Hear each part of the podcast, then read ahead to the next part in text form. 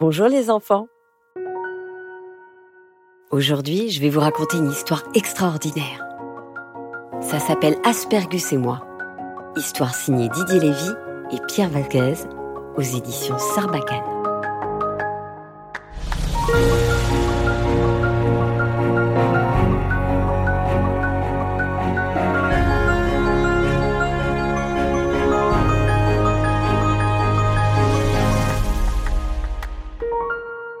En ce temps-là, je fabriquais les couleurs noires dont se servait le célèbre peintre Franz Aspergus. Il en utilisait 21 différents. Des lumineux, des ternes, des froids, des chauds, des timides, des brutaux. Pour obtenir ces différents noirs, il faut broyer toutes sortes de pierres, d'écorces, de cendres, auxquelles on ajoute de l'encre de pieuvre et d'autres substances assez répugnantes dont je vous épargnerai le détail. Je travaillais tard, je travaillais même tellement tard que le soir, au lieu de rentrer chez moi, je restais là. Ça tombait bien parce que je n'avais pas de chez moi. Trop pauvre pour ça. Je dormais donc sous mon établi, sans que personne ne le sache, en espérant des jours meilleurs. Tout le monde pense que Franz Aspergus peignait seul ses fameux portraits de célébrités, mais nous étions trente dans l'atelier. Aspergus réalisait le plus délicat les visages, les mains, les pieds, et une dizaine d'assistants se chargeaient ensuite de peindre les habits et les décors. D'autres assistants vernissaient les tableaux terminés. D'autres encore les encadraient. Et puis il y avait nous, les petites mains, pour les couleurs, les pinceaux, les huiles, les essences, les sous-couches.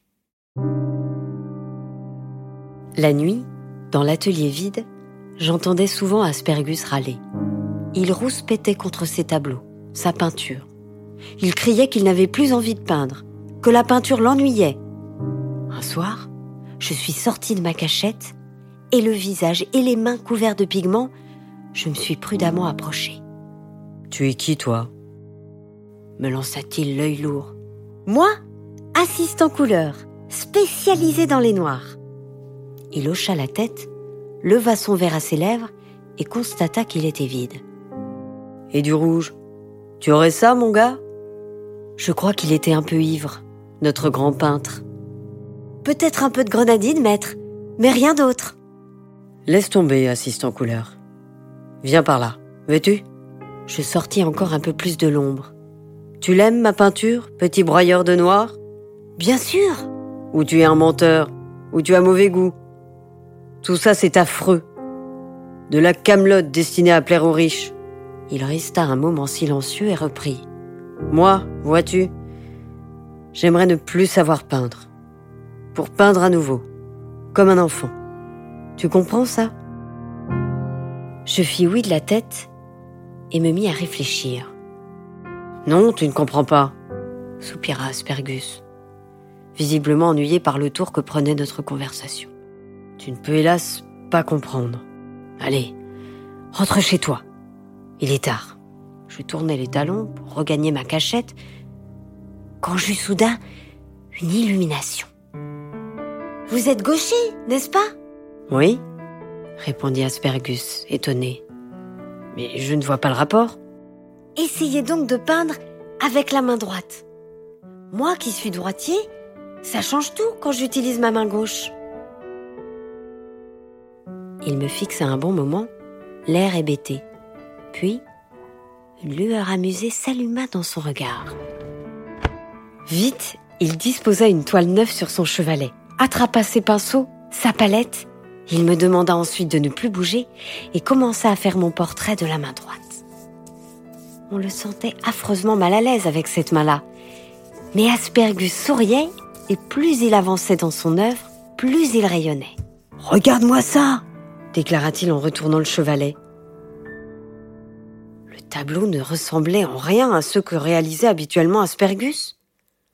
On ne me reconnaissait pas vraiment, mais il se dégageait de ces toiles une beauté joyeuse, bizarre, enfantine pour tout dire. D'ailleurs, le maître Aspergus était très content du résultat. Si content qu'il me souleva de terre, me colla un énorme bisou sur le front et me nomma aussitôt conseiller spécial avec augmentation de salaire immédiate. Pour fêter ça, je pris le soir même une chambre dans le meilleur hôtel de la ville, avec vue sur mer et baignoire. Le lendemain et les jours suivants, Aspergus peignit de nouveau de la main gauche, mais une fois ses assistants partis, il reprenait la droite.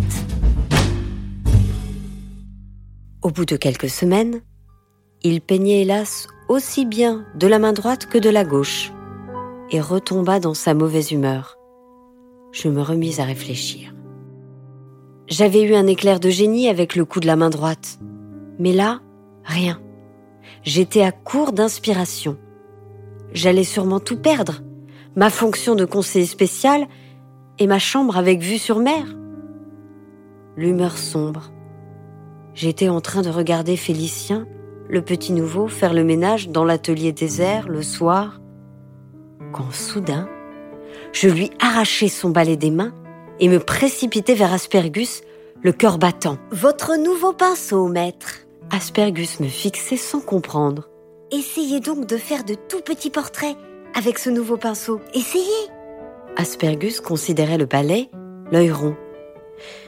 Mais peu à peu, un sourire apparut sur sa large trogne. Il prit une nouvelle toile, trempa le balai dans la peinture et me demanda de ne plus bouger.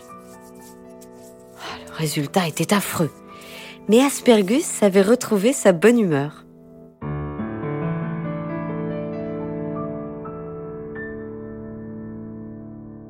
Vous vous en doutez, en quelques semaines, Aspergus devint un virtuose du ballet, aussi bien avec la main droite qu'avec la gauche.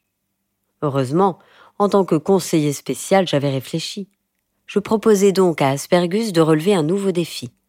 Imaginer une scène et la reproduire sur le papier, mais les yeux fermés. Je prenais à cœur mon nouveau travail, et sans me vanter, je crois pouvoir dire que j'étais bon. Aspergus consacrait désormais de plus en plus de temps à ce qu'il appelait ses exercices d'enfance. Il les faisait même en présence de ses assistants qui se regardaient l'air de dire ⁇ Ça y est, il est complètement zinzin ⁇ et les uns après les autres, les assistants partirent travailler dans des ateliers sérieux, où l'on faisait sérieusement des portraits de célébrités sérieuses. À la fin, il ne resta plus que nous deux, le grand peintre et son conseiller spécial. Mais Aspergus n'avait plus vraiment besoin de moi. Il savait comment s'y prendre à présent. Un jour, il peignait sans pinceau, juste avec un chiffon, une éponge ou même carrément avec les doigts. Le lendemain, il s'amusait à faire des tâches au hasard, puis il improvisait à partir des éclaboussures. Parfois, il collait du bois ou du tissu sur la toile et repeignait par-dessus. Dans la ville et dans le pays, la rumeur se répandait.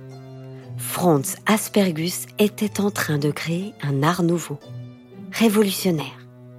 De partout, on venait voir ses œuvres. Et c'est ainsi qu'il devint le plus grand artiste de son temps.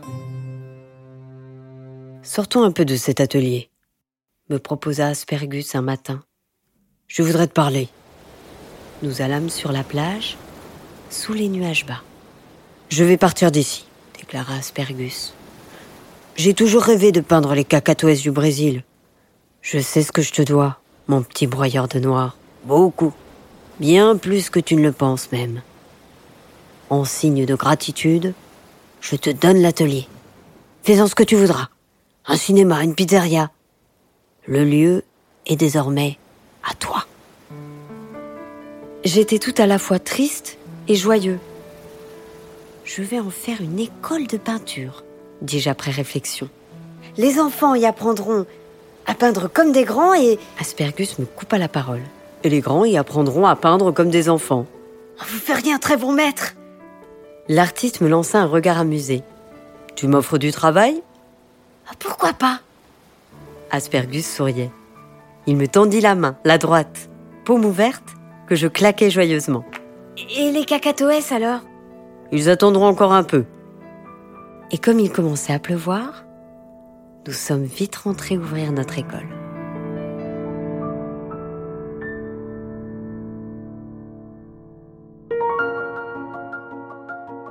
Voilà, c'était l'histoire d'Aspergus et moi, signé Didier Lévy et Pierre Vaquez aux éditions Sarbacane.